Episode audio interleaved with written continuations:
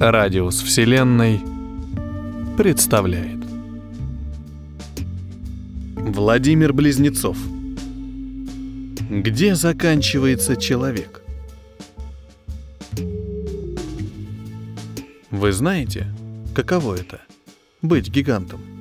Спросите, например, Султана Кёсена, турка, чей рост составляет 251 сантиметр. Султан уже несколько лет может передвигаться только на костылях. Он носит обувь 71 размера.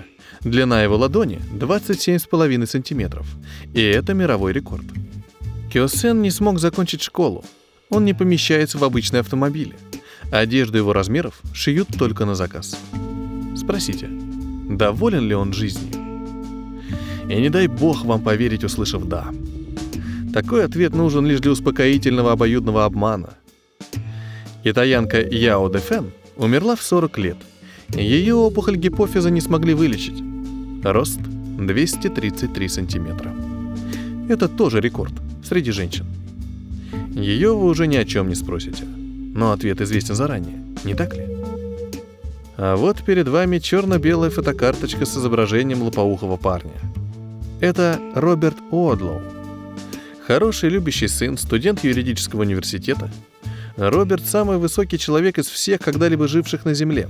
271 сантиметр. Это на 15 сантиметров больше Леонида Стадника, нынешнего чемпиона по росту. Одлоу на всех фото выглядит счастливым. Наверное, потому что он чувствует себя нужным и полезным.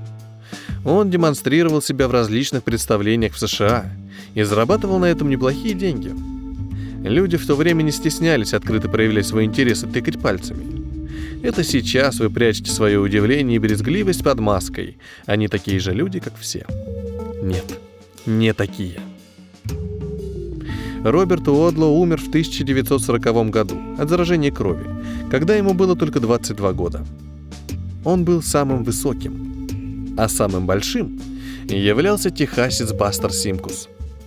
В 37 лет он весил 1141 килограмм. Конечно, он не мог двигаться, но при этом продолжал есть в огромных количествах. Однажды он влюбился и решился на подвиг – похудеть. Бастер Симкус пролежал в клинике 8 месяцев, перенес операцию по удалению обвисшей кожи и похудел на тонну. Но девушка не оценила этот поступок. С горя Бастер снова растолстел. Он умер в 2005 году, когда вес его составлял 1600 килограмм. Но в конце концов этот жердяй был сам виноват. Я ему сочувствую меньше всех. Впрочем, может, такого человека и не существовало вовсе. Мне не удалось найти ни одной его фотографии. А теперь давайте заглянем еще глубже. На тех, кто увеличился не так равномерно. Обладатель самой большой головы в мире Хуан Чунцай. Вся его голова была одной огромной опухолью, складки которой лежали даже на плечах. Ее диаметр был немногим меньше метра. Метровая голова при росте в 135 сантиметров. Хуан мог видеть только одним глазом и слышать одним ухом. В конце концов, ему сделали операцию, но уродцем он быть не перестал. Российская империя начала 18 века Кунсткамера. Тогда вы могли бы повстречать там человека, работающего экспонатом. Это Фома Игнатьев. Его устроил сюда сам император Петр, который был поражен длиной ступней и ладоней Фомы. Те были в два раза длиннее, чем у обычных людей, а пальцы рук срослись между собой, напоминая клешни. Челси Чармс – обладательница самой большой груди в мире. Правда, грудь это искусственная. Челси имеет немалый успех в порно и стриптизе. Хотя мне непонятны люди, сами себя уродующие. Самая большая натуральная грудь весит 18 кило. Так записано в книге рекордов Гиннесса. Принадлежит она американке Норме Стиц. Эти истории я собираю долгие годы, с тех пор, как появилась возможность. Таких необычных людей сотни и сотни, все они жили в разные времена, все по-разному переживали особенности своих тел. Но похожие на меня все еще не встретились. Может быть, к счастью. Меня зовут Кеннет Маккаскил. Родом я из... Впрочем, до конца так и не решил, что считать родиной зная, что был зачат, когда моя семья жила в Шотландии. Но на свет я появился уже в Америке, в Новой Шотландии. Случилось это в 1830 году. Я был вторым ребенком в семье, моего старшего брата звали Ангус. И до того, как ему исполнилось 13, мы были обычными детьми. Отец наш работал грузчиком в порту, мать трудилась швеей, и наш детский круг общения нельзя было назвать высокоморальным. Мелкое воровство, драки с англичанами, раннее пристрастие к табаку и виски. В свои семь лет я знал, что пить виски должен каждый шотландец. Никто тогда не объяснял, что американский виски делается из кукурузы, и что настоящие шотландцы им брезгуют. Я пил, потому что считал это своим долгом. Школу мы посещали по настроению, считали, что знания там дают бесполезные. И понятно, что жизнь наша сложилась бы очень определенным образом, если бы не случилось то, что случилось. В 13 лет Ангус стал быстро расти. И нашей радости не было предела. Теперь в драках наша компания всегда выходила победителем. Брат почти совсем забросил учебу, предпочитая помогать отцу в порту. Я же смотрел на Ангуса с обожанием и мечтал, что и мне когда-нибудь посчастливится стать таким же силачом. Брат продолжал расти, и, тогда я этого еще не знал, причина его роста была не опухоль гипофиза. Все части тела у него увеличивались пропорционально. Отсюда и была его запредельная сила. Все остальные великаны на самом деле были слабее среднего человека. Впрочем, я отвлекся. К 20 годам Ангус вымахал до 230 сантиметров, а во мне не прибавилось ни дюйма. О, как я страдал. Сейчас это назвали бы депрессией, но тогда еще таких слов не знали. Зависть и гордость сплетались во мне в невероятные узлы, но до поры удавалось прятать свои чувства.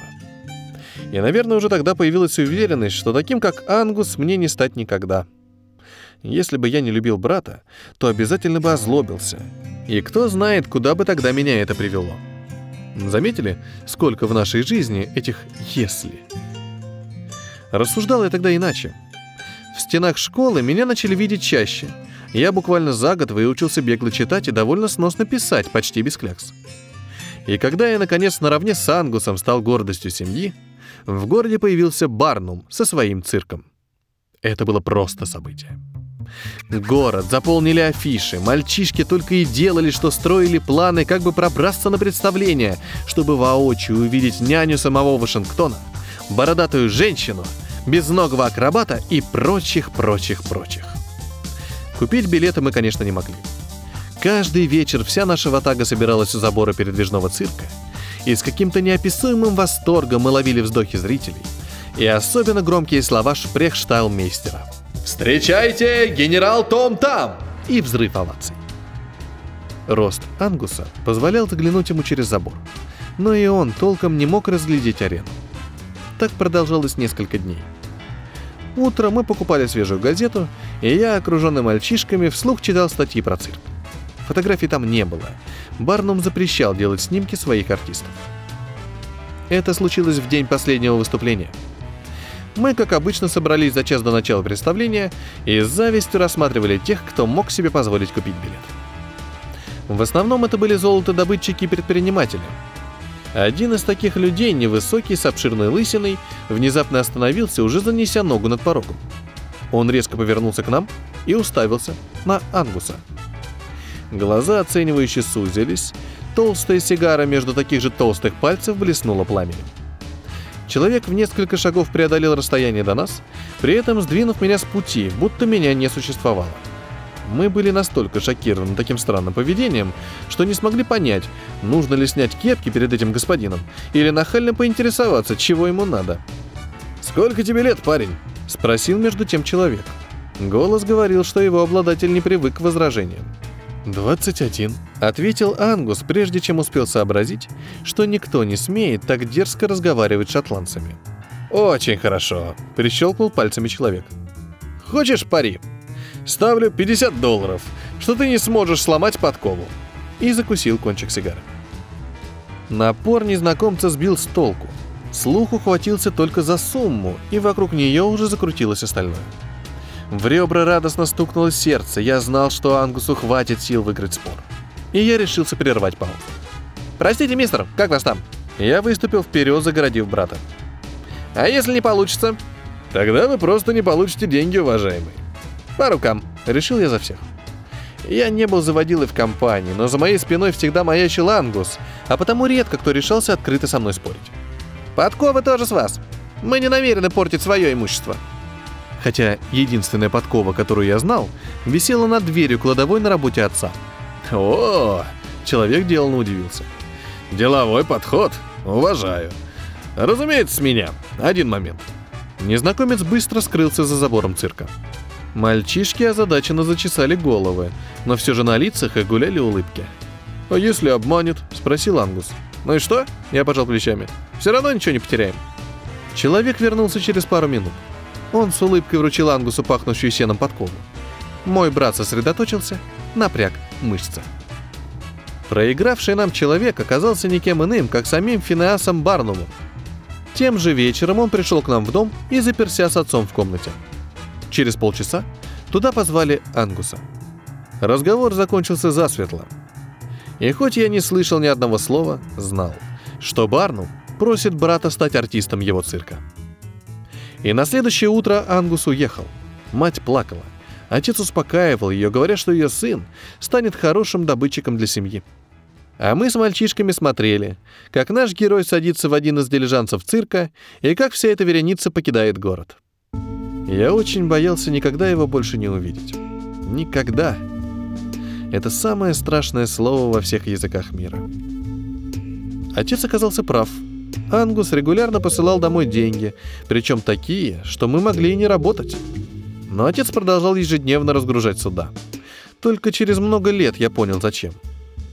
Примерно в то же время я начал расти. Правда, не такими темпами, как Ангус. Школу я закончил успешно и решил поступить в колледж. И как несколько лет назад брат, мне пришлось покинуть дом. Сожалел ли я? Не думаю, что сильно. Потому что планировал вернуться к родителям, озаренный успехом. Ангус уже вовсю блистал в Соединенных Штатах. И я, всю жизнь мысленно с ним соревнуясь, просто не мог не попытать счастья. Корабль отвез меня в Чарльстон, штат Южная Каролина. Город был значительно больше моего и старше. Со временем мне понравилось прогуливаться по улицам, где дома в колониальном стиле утопали в зелени. Чарльстон был старым и крупным портом, так что отвыкать от соленого воздуха близкого океана мне не пришлось. В колледж я поступил, но учеба уже перестала меня увлекать. Гораздо интереснее оказалась торговля. Портовые города располагают к этому. Деньги у меня кое-какие были от брата – а потому мы с одним ирландцем, бывшим шкипером на английском торговом корабле, открыли чайную лавку. Дело оказалось прибыльным. Рост мой к этому моменту вплотную подошел к двум метрам. Но мне было не до этого. От Ангуса приходили редкие письма. Сдержанные и порой наивные размышления, ностальгии по времени нашего детства, скромные рассказы о своей цирковой жизни. А вот газеты были не так скромны. Из них я узнавал, как мой брат бьет все новые и новые рекорды. Его уже называли самым сильным человеком на планете. Однажды какой-то самоуверенный боксер бросил вызов Ангусу, заявляя, что сила не главная. Поединок не успел начаться. При традиционном рукопожатии Ангус слишком сильно сдавил ему руку и сломал бедняге несколько пальцев. Журналисты не применули рассказать о жестокости силача. Но я, конечно, не верил, так как знал своего брата. В пришедшем через месяц письме Ангус божился, что получилось это случайно.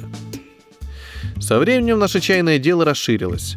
Еще одна лавка появилась в штате Агая, и ирландец уехал заправлять делами туда, а я остался за главного. Политика особо меня не интересовала, но не почуять, что что-то назревает, было невозможно. Накалялось противостояние двух систем – промышленного капитализма и рабовладения. Я был далек от этого – Рабов у меня не было, хоть и жил в рабовладельческом штате. В 1860 году президентом США стал Линкольн. Я знаю про него лишь то, что он яростный противник рабства. А однажды я проснулся в другой стране. Южная Каролина объявила сецессию и вышла из состава США. Показалось тогда, что даже воздух стал другим, и колониальные дома приобрели другую атмосферу, и зелень стала гуще – и тревожнее. примеру нашего штата последовали другие. Возникла конфедерация. Всеобщее напряжение росло. Это читалось во всем. На страницах газет, в нервных взглядах прохожих и даже в поступе лошади проезжающего экипажа. И война пришла как облегчение. И снова Южная Каролина оказалась первой. Близ Чарлстона располагался форт Самтер, который занимал отряд североамериканцев. Не знаю, что побудило устроить бомбардировку, но она началась ранним утром 12 апреля.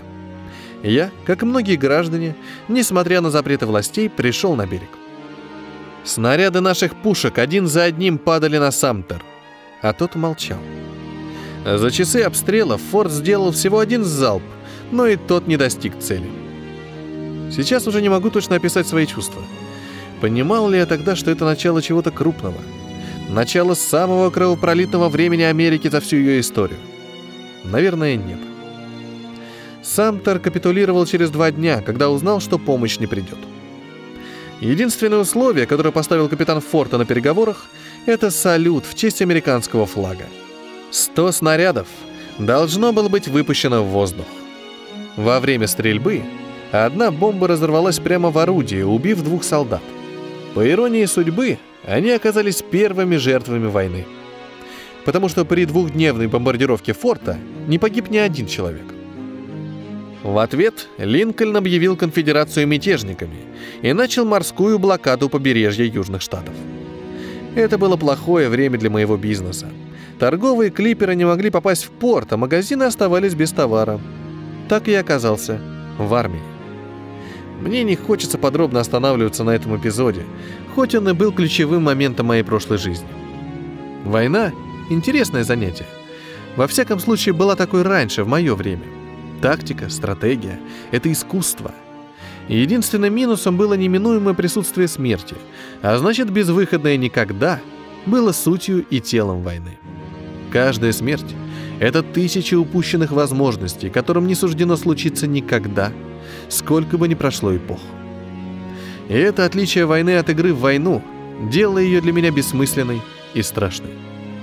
Мне нравилась война, когда она понарошку — Помню сражение 21 июля в Венгрии, у железнодорожной станции Манасос. Когда северяне свалились на нас ночью, будто из-под земли. Тогда же был ранен в руку.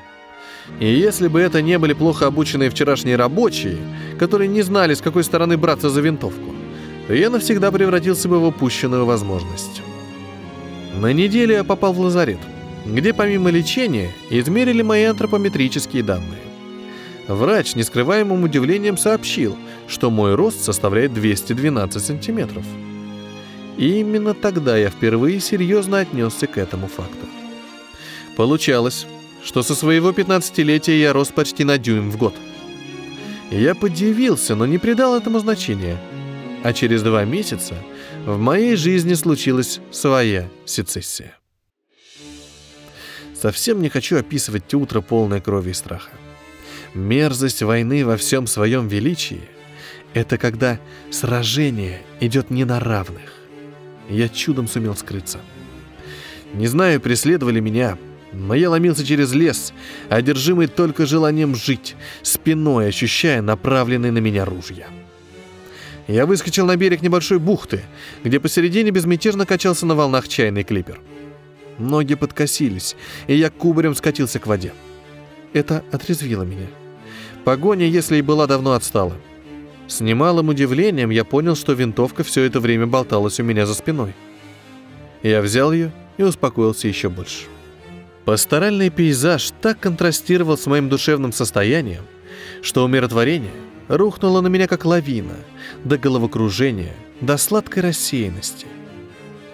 И мне оставалось только поддаться ему.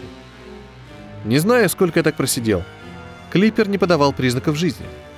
Притопленная у берега лодка говорила, что ее команда сошла на сушу. Я почти не сомневался, что они были контрабандистами. Это открытие стало последним звеном, которое заставило меня действовать. На борту не оказалось никого, и только тепло в камбузе говорило о недавнем присутствии человека. Я тщательно проверил все каюты и трюм. Запас провианта был приличный, тем более для одного. Когда я выбирал якорь, с берега донеслись удивленные, а затем гневные крики. А после — выстрелы. У воды яростно махали руками пятеро. Если бы у них была вторая шлюпка, то мне ни за что было бы не осуществить задуманное. Одного человека слишком мало для быстрого управления кораблем, пусть даже таким небольшим и юрким, как чайный клипер. Паруса распустились, поймали легкий ветер. Я метнулся к штурвалу, пригибаясь от пуль. Корабль медленно развернулся кормой к побережью и поплыл, навсегда унося меня от войны, от страны и от брата. И в криках чаек мне чудилось «никогда». никогда. Через много лет я смог узнать судьбу Ангуса. Наверное, он как-то прознал, что случилось со мной. Потому что в том же году он совершил самоубийственный поступок. Вытащил из воды корабельный якорь весом под тонну. Будто пытаясь остановить меня. Мышцы его гудели от усилий, он рвал их, только бы выдернуть этот чертов якорь. Я до сих пор представляю себе эту сцену и не могу сдержать слез. Ангус Макаскел надорвался и навсегда покинул цирк. Уехал домой, в нашу родную Новую Шотландию, где через несколько лет умер в богатстве и почете. Он так и остался навсегда непревзойденным, самым сильным человеком на Земле. Клипер нес меня многие дни. Сильно повезло, что я ни разу не попал в шторм и не встретился с другими кораблями. Навигация была для меня сравнее алхимии, потому я ориентировался лишь на компас, судя по которому меня несло на юго-восток. Очень долго. Я думаю, что мало кто решился бы вот так сбежать. Большинство, угнав корабль, спасая свою жизнь, просто приплыли бы в ближайший порт США или КША, кому как нравится. Но я ушел, потому что рос. Тогда, в лазарете, я не до конца понял, что это значит, но потом осознал, что расти я не перестану. А значит, скоро обгоню Ангуса, и Барнум приедет уже за мной. А за ним будут приходить и другие. На улице мне будет нельзя ускользнуть от всеобщего внимания. Мои поступки будут восприниматься только через призму моей внешности. Ангус наслаждался этим вниманием. Но я уже привык к другой жизни. Я работал и учился не для того, чтобы демонстрировать свои размеры. Я был человеком. Может, кто-то скажет, что я струсил, сбежав от трудностей. Но трусость — это когда сбегаешь от проблем, которые можно решить. Но когда сама жизнь является беспросветной проблемой, никогда слышалось мне в плеске волн. Я не знаю, на какой день морской качки впереди показалась земля. Запасы пресной воды подходили к концу, и причалить было просто необходимо. Я опасался, что земля окажется прибрежьем Африки, но нет. Всего лишь крупный остров и, кажется, безлюдный. Пока я бродил почаще в поисках ручья или родника, пока, наконец, после долгой качки ноги мои ступали по твердой почве, понял, что никуда отсюда не уплыву. Что еще мне искать? Пусть герой Дефа в моем лице станет реальностью. Почему бы нет? Про обустройство жизни на острове рассказывать подробно не хочу. Не было в этом ничего, кроме физического труда. Из досок клипера я соорудил неплохой дом в джунглях, а потом обнаружил рядом пещеру, которая уходила далеко вглубь. Остров оказался одним из архипелага. Я тем временем продолжал расти. Вновь вспомнить роман знаменитого англичанина привелось, когда у меня появился свой «Пятница». Даже целое племя. Они жили на соседнем острове и, к моему великому счастью, оказались не людоедами. Я был выше самого высокого из них на две головы – Разумеется, они приняли меня за какого-то своего бога. В результате мы хорошо поладили. Я заметил неладное, когда мои первые знакомые из местных стали умирать от старости. Я же совсем не изменился. Морщины, седина или старческая дряблость мышц – все это обходило меня стороной. Только рост. Сколько было во мне уже? Три метра? Я никогда не умру, подумал я. Никогда. «Когда?» — ответили мне камни пещеры. Внешний мир нас не беспокоил. Лишь несколько раз на горизонте появлялись дымные столбы пароходов. По моим подсчетам, я обитал на острове уже 70 лет, когда к острову причалил маленький броненосец незнакомой конструкции. Корабль явно был исправен. От него к берегу страшно трахтя двинулась железная лодка. Особого шока я не испытал, так как предполагал, что прогресс неизбежен. Но одно дело жить внутри прогресса, когда ощущаешь его как процесс. И совсем другое, если просто наблюдаешь его скачки. Вот лодка 19 века, вот лодка 20 а вот 21 -го. На песок вылезли светловолосые люди, одетые в незнакомую военную форму, а по обрывкам доносившихся слов я понял, что это немцы или австрийцы. Рано или поздно это должно было случиться. Первые представители новой цивилизации. Не скрою, страх, что все может закончиться кровавой стычкой, был. Но экипаж корабля оказался сильно измотан, поэтому появившихся из чаще моих негров они восприняли без эмоций. По-настоящему они удивились, только когда негры заговорили с ними по-английски. Поняв, что стрельбы не предвидится, я тихо удалился в пещеру. К тому времени я почти все время жил в ней, изредка ночуя в своем первом подгнившем доме. Через час в мою обитель привели капитана корабля. И не знаю, кто из нас волновался сильнее перед этой встречей. Будто я чудесным образом перенесся вперед во времени. Пусть мой переход и продолжался 70 лет. Капитана звали Шульц Фогель, и было ему на вид немногим за 30. Не знаю, принял ли он меня тогда за человека или за мифического великана, но голос его звучал твердо, хоть и устало. А выражение глаз в полумраке пещеры было не разглядеть. Оказалось, что я ошибся в расчетах. И сейчас был не 1936, а 1945. Вот так случайно я не посчитал время, ушедшее на обе мировые войны словно для нашего архипелага не существовало войн. Катер Шульца Фогеля участвовал в одном из последних сражений войны и, получив пробоину, чудом сумел уйти от англичан. Топливо было на исходе, и экипаж готовился к бесконечному дрейфу до самой смерти, когда судьба показала им берег. Я разрешил им занять соседний с моим остров. Так в моем маленьком государстве прибавилось подданных. Немцы поначалу держались обособленно – только Фогель иногда по собственному желанию посещал меня. Он рассказал, что до войны преподавал антропологию в Веймарском университете. Из разговоров с Шульцем и вырос мой интерес к феномену роста. Немец внимательно выслушал мою историю и оживился, когда узнал, что я брат того самого Ангуса Макаскила. С того вечера он стал моим частным гостем. Тогда же и появились первые мои записи о людях-гигантах о Роберте Уодлоу, про которого уже упоминалось, и о Чарльзе О'Брайене. Судьба этого человека прям-таки послужила иллюстрацией к моей возможной жизни, если бы я не покинул мир. Ирландец О'Брайен, как и многие гиганты, выступал в цирке. Он уже к 17 годам вымахал больше двух с половиной метров. И все было хорошо, пока в его жизни не появился доктор Джон Хантер. Фогель рассказал о нем как о великом ученом, который был готов на все ради науки. Но мне было важно только то, что он был довольно мерзким человеком. Хантер во что бы то ни стало решил заполучить тело О'Брайна для исследований и обратился с таким предложением к самому великану, заверив, что готов ждать его естественной смерти.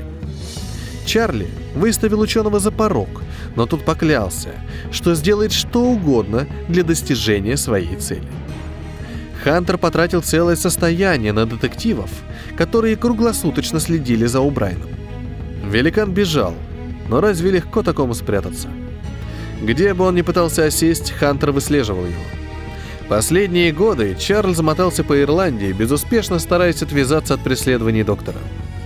Его здоровье быстро ухудшалось из-за постоянного нервного напряжения. И когда он понял, что жить осталось недолго, заговорился с несколькими рыбаками, чтобы они скинули его труп в море. Но неугомонный доктор подкупил и их – а изнеможденный великан, израсходовав все накопления, был вынужден вновь выйти на сцену. И на одном из представлений в толпе он заметил своего мучителя. Такого потрясения расшатанная психика у Брайна вынести не смогла, и он умер прямо на подмостках. Друзья великана были в курсе преследований и поклялись защитить могилу Чарльза. Но они не знали, что Хантер еще до похорон подкупил работника кладбища, и вместо тела у Брайна в гробу похоронили камни. Еще Фогель много рассказывал про Евгенику. С жаром доказывал, что это наука будущего, и без нее человечество сложно будет выжить. И при этом капитан ненавидел доктора Менгеля, который, по его мнению, своими бесчеловечными опытами поставил на Евгенике крест. Немцы недолго жили обособленно – все-таки без женщин здоровые мужчины не могут. Через несколько лет на островах появились мулаты, бодро говорящие на немецком. Время продолжало неуклонно идти вперед. Вместе с ним расширялась моя пещера. Я чувствовал, что нужно уходить. Потому что цивилизация растет быстрее меня. И действительно, вскоре корабли стали проходить мимо наших островов почти каждый день. Какие-то причаливали, экипажи общались с жителями. Но теперь я настрого запретил что-либо рассказывать обо мне. Наконец пришло время, когда впервые люди начали покидать острова. Многие из первого подросшего поколения полунегров-полуарийцев уплыли искать лучшей жизни. С ними уехал и Фогель. Вот по кому я скучал больше всего. Мои опасения, что он решит последовать примеру Джона Хантера, не оправдались, чему я был несказанно рад. Представляю, чего ему стоило сдерживаться. Случайно узнал, что наш крохотный архипелаг является частью британских колоний – видимо, из-за близости Сьерра-Леона. Впрочем, это никак не мешало до поры до времени. В 1968 году я впервые узнал, что такое самолет. Маленький одномоторный аппарат приводнился прямо у берега. И нет таких слов, что сумели бы показать степень моего удивления и восторга. А те, что были, я безжалостно выморал, как слишком плоские и банальные – Хорошо, что тогда не знал, что люди уже летают в космос. Еще больше я обрадовался, когда узнал, что это прилетел Фогель. Но не только ностальгия заставила его вернуться. Сьерра-Леона еще семь лет назад получила независимость и теперь утонула в череде государственных переворотов. Но самым важным для нас оказалось то, что власти новоявленной республики вспомнили о существовании наших островов и решили, что они тоже должны войти в состав страны. Я не видел в этом ничего плохого, пока бывший капитан Крикс-Марины не объяснил, что президент отправляет сюда армейский отряд. Фогель сколько мог привез с собой оружие, но этого было мало. В ход пошли скудные запасы с эсминца, а я достал свою старенькую Энфилд. Правда, оказалось, что пальцы мои так увеличились, что я не смог бы надавить на спусковой крючок. И тем лучше, что первое сражение нашего маленького ополчения не состоялось. В Сьерра-Леоне снова произошел переворот, и про нас забыли. Фогель же остался с нами на год, сказав, что он тут находится в экспедиции от университета. Да, он снова читал лекции по антропологии. Только теперь не в Веймаре, а во Франкфурте. Он рассказал, как, основываясь на моем рассказе, пытался отыскать данные обо мне в американских архивах, но вместо этого нашел там историю парня по имени Мартин Ван Браун Баттес. Его рост был 230 сантиметров, а вес 200 килограмм. Он, как и я, воевал на стороне конфедерации и на поле боя представлял из себя отличную мишень. Его ранили почти в каждом бою, в котором он участвовал. Но все же Мартин выжил. И даже успешно женился на Анне Сван, рост которой также превышал 2 метра. Первый их ребенок весил свыше 9 килограмм. Однако умер, не прожив и месяца. Второй новорожденный до сих пор считается самым крупным в мире – 12 килограмм. Но и его жизнь тоже долго не продлилась. Когда Фогель уехал, теперь уже навсегда, я снова оказался затворником в собственном доме. И хотя меня изменившийся мир интересовал чрезвычайно, опасался, что я заинтересую его куда больше. В 1980 году к нам приплыла какая-то гуманитарная миссия, которая подарила жителям несколько дизельных генераторов – так появилось электричество. Топливо для них стали возить на лодках из Либерии, не рискуя связываться с Сьерра-Леоне. Теперь я наконец смог работать в своем подземелье, разбирая многочисленные бумаги Фогеля. Я даже начал переписку с несколькими университетами от имени некоего нигерийского профессора. Чтобы отправить или получать письма, моим друзьям приходилось плавать на континент. Зато у меня появилась информация. Со временем у нас появился телевизор – один на весь архипелаг.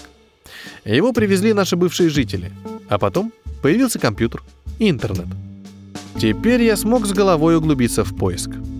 История о великанах потекли ко мне со всего света. Мой рост тем временем превысил 5 метров. И я никогда не остановлюсь. На этот раз никто не повторил за мной никогда. Наверное, потому что это не требовало подтверждения или злорадства. Когда-то окажется, что я уже не могу скрываться — меня будет слишком много. 10 метров, 100, километр.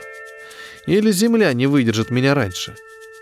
Господи, как же я боюсь этого времени. Смогу ли я тогда спрятаться? чтобы не стать объектом научных споров, исследований, насмешек и лицемерного сочувствия. Чтобы остаться просто человеком, даже если природа против. И моя тень на стене отчетливо произнесла «Никогда». Никогда. И нацарапала ногтем. Здесь был Кеннет Макаскил. Рядом с кривыми древними изображениями динозавра и мамонта. Они переглянулись, кивнули мне, словно приветствуя, и скрылись в камне.